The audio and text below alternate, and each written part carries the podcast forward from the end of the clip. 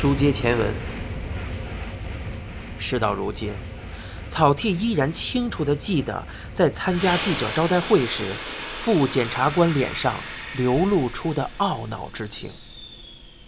当时觉得有弃尸的证据做武器，盘问之下，连找肯定会招，这是我们十九年前最大的失误。草剃望着窗外说道：“不过。”这不能怪当时负责调查的人呐，我们确实在冰箱里发现了尸体的痕迹，按理说凶手肯定抵赖不了。您说的没错。没想到他居然会用那种方式抵赖。沉默不语吗？草剃点了点头，将咖啡一饮而尽，他右手狠狠捏扁了空罐。紧咬着嘴唇。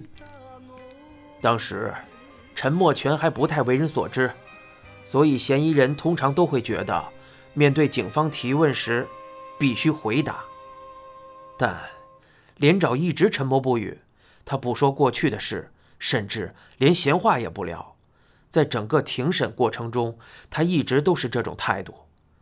虽然这种方法不太妥当，他的意志力确实令我很惊讶。这次，他也会使出同样的招数吗？要真是他干的，那肯定。啊，失陪一下。内海勋掏出手机，站起身来，沿着过道走了出去，似乎是来电话了。草剃将喝完的咖啡罐塞进前排的座椅网兜，回头确认过身后的座椅没人，便将座椅稍稍放倒，轻轻的。闭上了眼睛。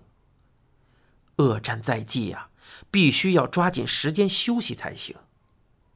然而，满脑子案情的他，压根儿没有入睡的迹象。目前面临着一个与十九年前相同的问题，这次依然很难以弃尸罪将连找宽一逮捕归案。病目所知，失踪的确切时间是三年两个月以前。弃尸罪的时效已经过了。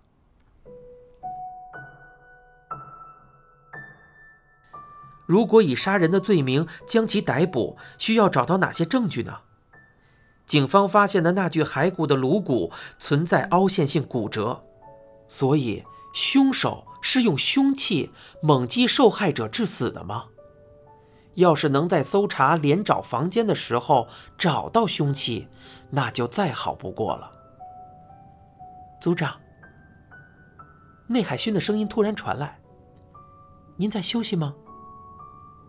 草剃睁开了眼睛。谁打来的电话？是岸谷副组长，说是吉野警察局的副局长想确认一下今后的调查方向。副组长岸谷等人已经赶赴联合搜查本部去了解案情了。我知道了，你告诉他，一到东京我就直接赶去搜查本部。我猜到您会这么说，已经答复对方了。内海勋语气干脆地说着，坐到了草剃边的座位上。菊野市虽在东京，但我基本上。哦，不，应该是完全没去过，真是一点印象都没有啊。草剃只知道菊野市位于东京西部，他曾经坐车路过，但从来没有在那儿逛过。如果没记错，那个巡游还挺有名的。巡游？内海勋迅速的在手机上操作了一番，说道：“有了，就是这个。”菊野物语巡游。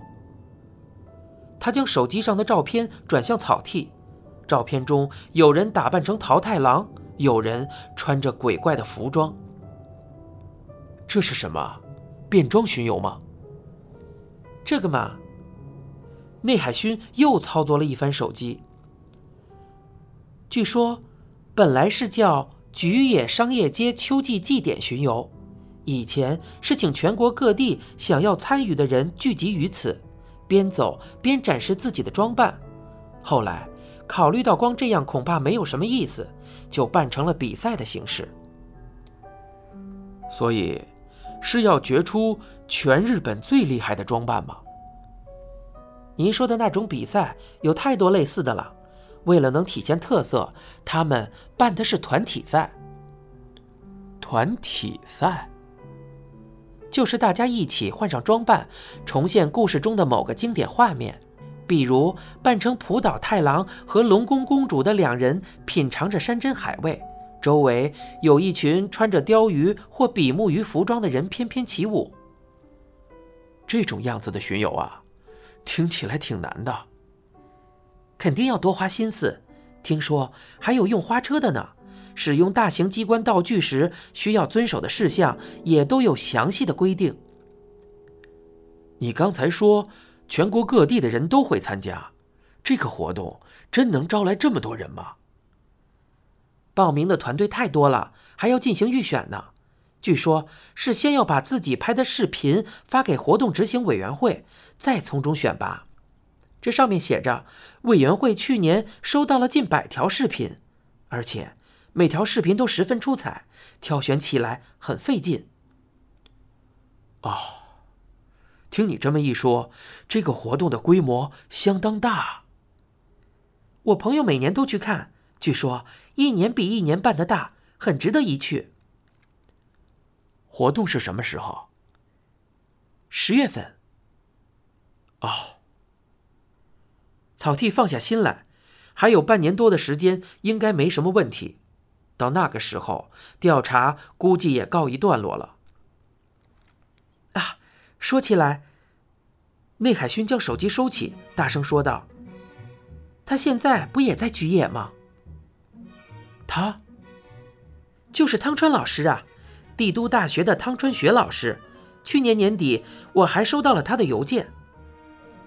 草剃很久没有听到这个名字了。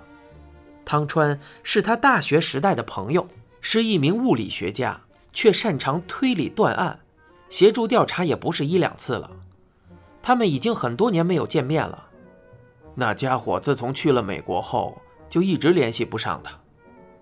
他应该是去年回的日本，那时他发邮件告诉了我，我以为他也给您发了。没发，怎么回事啊？他。太不像话了。可能是猜到我会转告给您，所以觉得没必要吧。毕竟他是个理性主义者。我啊，看他就是懒。哦，对了，他现在跑到菊野干什么？邮件里说，菊野市建了一个新的研究所，他要在那边做研究，但没有具体写做什么。可能是觉得写了我们也看不懂吧。草剃。不禁回想起汤川用指尖推眼镜的习惯性动作。他在菊野啊。这次的案子告一段落之后，就联系他。草剃想到，喝着威士忌苏打水，听他讲讲在美国的生活，倒也不错。问题在于，这个棘手的案子能否顺利解决呢？